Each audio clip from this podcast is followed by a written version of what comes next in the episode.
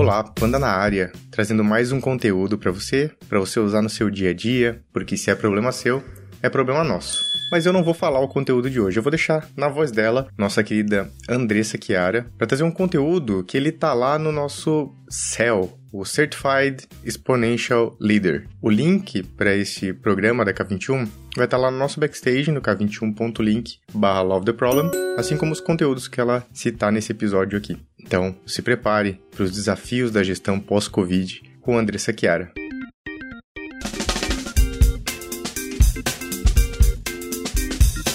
Você já ouviu falar de um movimento chamado The Great Resignation, ou a Grande Demissão? Esse é um fenômeno que está acontecendo não só no Brasil, mas no mundo. Está sendo bastante observado nos Estados Unidos e eu queria convidar você para usar as ferramentas que a gente já aprendeu aqui no programa para analisar essa situação e também tenta prever como é que essa questão pode afetar a sua empresa e o mercado como um todo. Os primeiros movimentos foram observados em abril de 2021, quando houve um movimento histórico que bateu recordes de pedidos de demissão nos Estados Unidos. Os economistas chamaram esse movimento de a grande demissão. Só que o que surpreendeu as pessoas foi que esse recorde ele foi sendo quebrado no mês seguinte, no mês seguinte. Então o que estava acontecendo? Segundo o Bureau de Estatísticas de Trabalho dos Estados Unidos, esse crescimento vem aumentando em todas as indústrias. Por exemplo, quase 7% dos trabalhadores de hotelaria e restaurantes abandonaram seus empregos em agosto de 2021. Eu não estou falando que até agosto 7% abandonaram. Não, eu estou falando falando que no mês de agosto, num único mês, a gente teve 7% de abandono. É o equivalente a uma em cada 14 pessoas naquele mês simplesmente pediram as contas e foram embora. Normalmente, você pedir demissão tem a ver com a sua insatisfação, mas tem uma corrente bem particular que pode ajudar a gente a explicar também esse fenômeno. Existe um mito de que algumas gerações para cá as pessoas começaram a abandonar mais o emprego, trocar de emprego mais vezes. E os dados mostram pra gente que isso não é bem verdade. O que acontece é que o job switching ou job hopping, que é essa mudança, né, de você ficar trocando de emprego, era mais comum até a década de 80. E a partir da década de 80,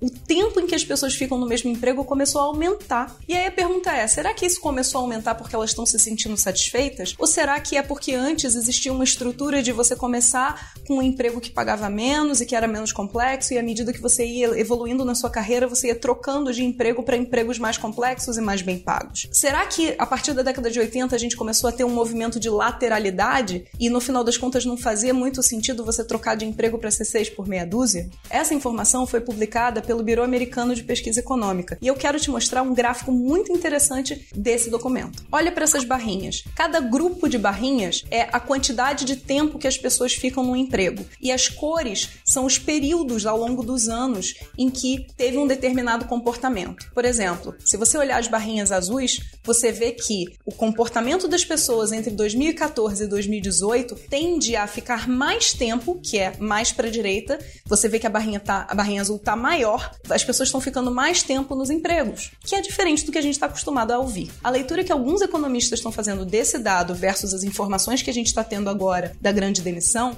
é que aqueles movimentos, aquela, aquela previsão que a gente tinha há 20 anos atrás, quando a gente começou a falar de agilidade, de que haveria uma grande disrupção no mercado de trabalho, ela está se materializando agora. A hipótese aqui é que houve 40 anos da precarização das relações de trabalho de parte a parte entre os trabalhadores e os empregadores e que agora a gente está sofrendo os efeitos, as consequências dessa precarização. Isso tudo tem a ver com várias mudanças que a gente está vendo no mercado. Por exemplo, por que, que a gente vê um movimento forte dos investidores buscando empresas que investem em ESG, que é Environment, Social and Governance, ou é, Ambiente, Social e Governança. Aquelas empresas que investem no meio ambiente, investem em equilíbrio social. Por que, que isso está sendo um movimento tão buscado por quem investe na bolsa? Da mesma forma, a gente vê um movimento emergente falando de capitalismo consciente, de olhar para a sociedade e beneficiar ela, e não apenas do lucro pelo lucro. Não que lucro não seja importante, mas a discussão que está acontecendo hoje no mercado é: o lucro pelo lucro, ele não é sustentável. A longo prazo, você acaba minando a própria estrutura que faz o lucro acontecer para você. Então, como é que a gente pode reverter isso e fazer com que essa prosperidade seja mais duradoura?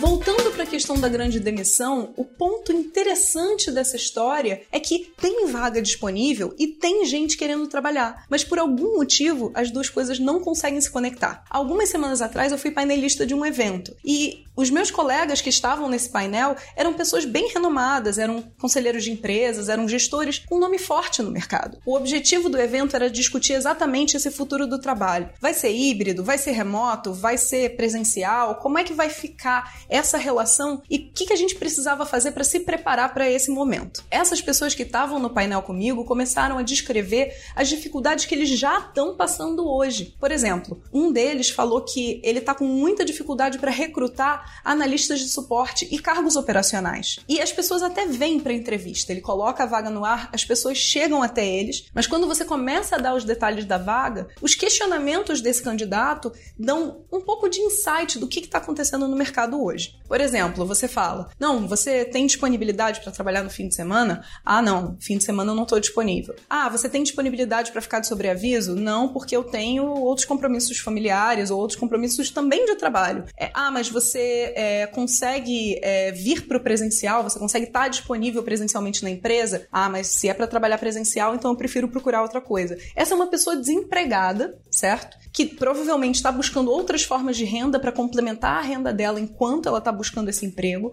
mas ela se tornou muito mais consciente do valor do trabalho dela e do quanto ela consegue negociar, esperar até uma vaga que realmente faça sentido para ela apareça. Mesmo quando a gente fala de trabalhos que têm uma natureza mais física, a gente também vê esse movimento. Por exemplo, se você abre o TikTok, você vai ver desde dicas para fazer bolo e vender usando WhatsApp, iFood, etc, até como fazer vídeo, gerir rede social, como formas da pessoa ter outras fontes de renda. E esse aqui é o ponto. Cada vez mais a gente vai trabalhar com o trabalhador do conhecimento. E o trabalhador do conhecimento, ele usa a criatividade para resolver problemas. Só que ele pode usar essa criatividade para resolver os nossos problemas, o problema da nossa empresa, assim como ele pode usar essa criatividade para resolver problemas dele, por exemplo, encontrar novas fontes de renda. E isso dá para ele uma segurança na hora de negociar uma vaga.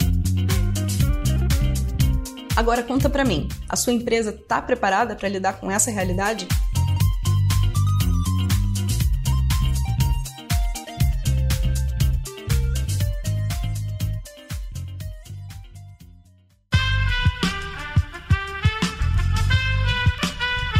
Esse podcast foi editado por Aerolitos Edição Inteligente.